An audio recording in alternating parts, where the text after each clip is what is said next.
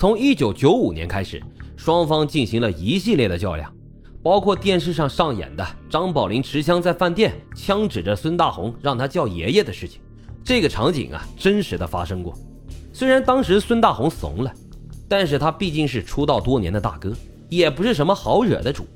后来啊，孙大红带着团伙主要成员突袭了张宝林的托运站，由于张宝林不在，为了示威啊。孙大红团伙将张宝林的五名手下砍成了重伤。当然，张宝林也绝对不是好惹的主，他不可能让别人骑在自己的头上拉屎。于是，在一个月之后，张宝林的报复行动就开始了。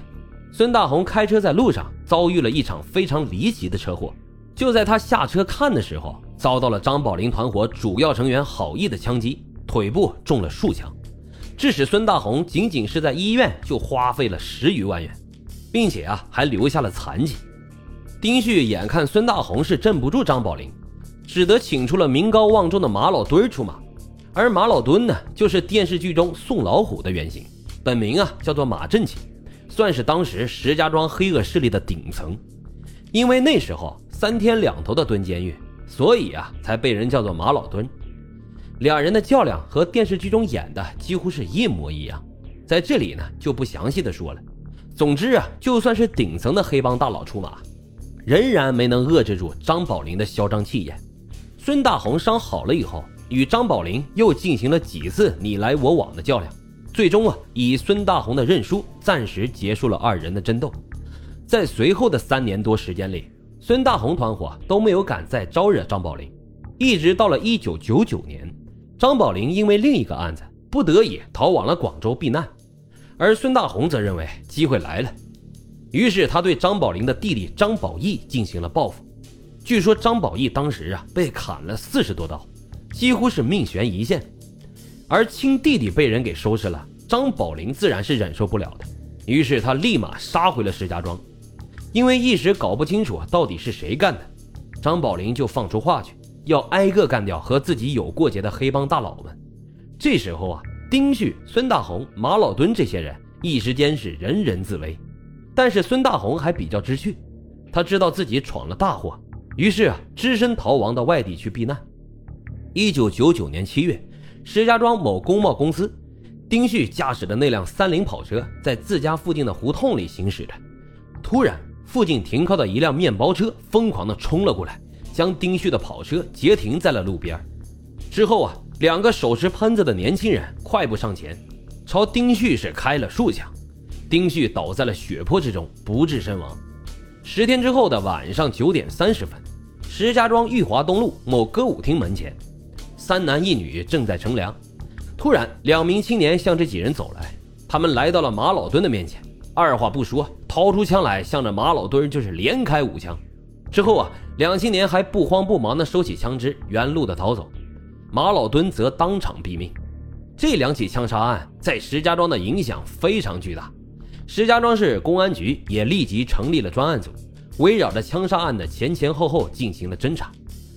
专案组经过摸排发现，被枪杀的马老墩和丁旭他们有着共同的敌人，那就是张宝林。于是专案组啊立即锁定张宝林为重大嫌疑人。而身负多起命案的张宝林也知道自己是插翅难逃。他如同惊弓之鸟，惶惶不可终日。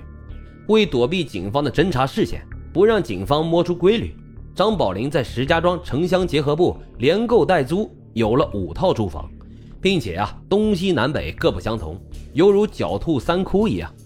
张宝林手持四部手机，屡屡给警方放出烟雾弹。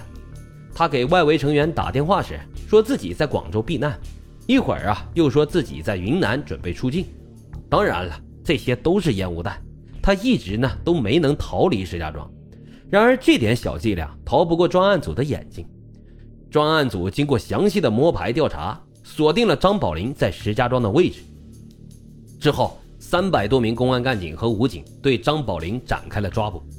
警方包围了张宝林的住处，并对张宝林喊话，限定张宝林一伙十五分钟内缴械投降。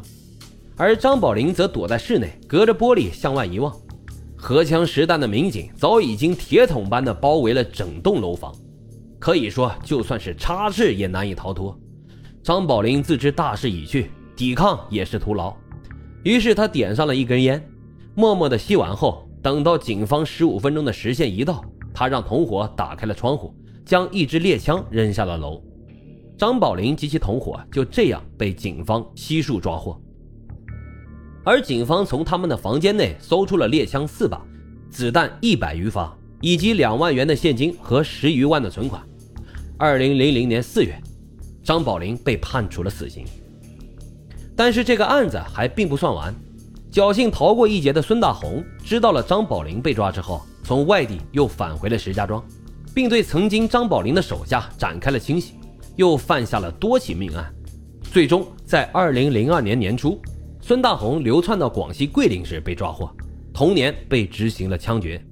而张宝林的弟弟张宝义重伤康复之后，不仅没有吸取教训，反而又重操哥哥的旧业。他将当年哥哥张宝林的手下又重新聚拢了起来，组成了新的犯罪团伙，在石家庄啊，着实是嚣张了几年。最终在二零零六年，张宝义集团也被公安干警一网打尽，张宝义最终被判处死刑。至此，张宝林的案子才算最终结束。好的，今天的案子就为大家讲到这里，接下来我们进入到互动环节。听友时光说：“我有个朋友想问你个问题，这里面给你配音的美女是谁呀？”我就想问哈，是你想知道还是你朋友想知道？如果是你朋友想知道的话，让他私聊我，我肯定告诉他。宜宾挺哥说：“语速稍微有点快了，其他都没问题，吐字清晰，没有背景音，非常不错。”感谢挺哥送来的支持啊！语速这个问题，我慢慢会调整过来的。老白也一直在努力，把最好的风格奉献给大家。听友魏大卫说：“男的去晚了，女的出事儿了。”这种桥段呀，在电视剧上演了很多，没想到现实中还真的有。是呀，你没听说过那句话吗？艺术起源于生活，源自于生活。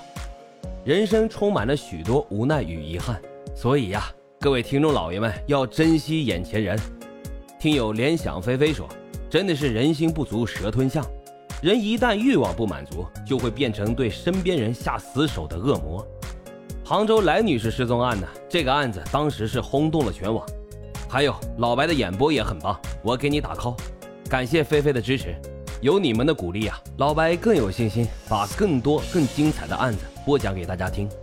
好的，以上就是本期互动环节选取的留言。在这里还要隆重的感谢四季耳语、绿韵天际和永远的华妃为老白茶馆送来的打赏，感谢你们对老白的支持。最后啊，再啰嗦一句，本节目接受任何形式的赞助打赏与合作，欢迎各位老板与我联系。好了，破解犯案动机，解剖人性善恶，感谢收听老白茶馆，我们下集见。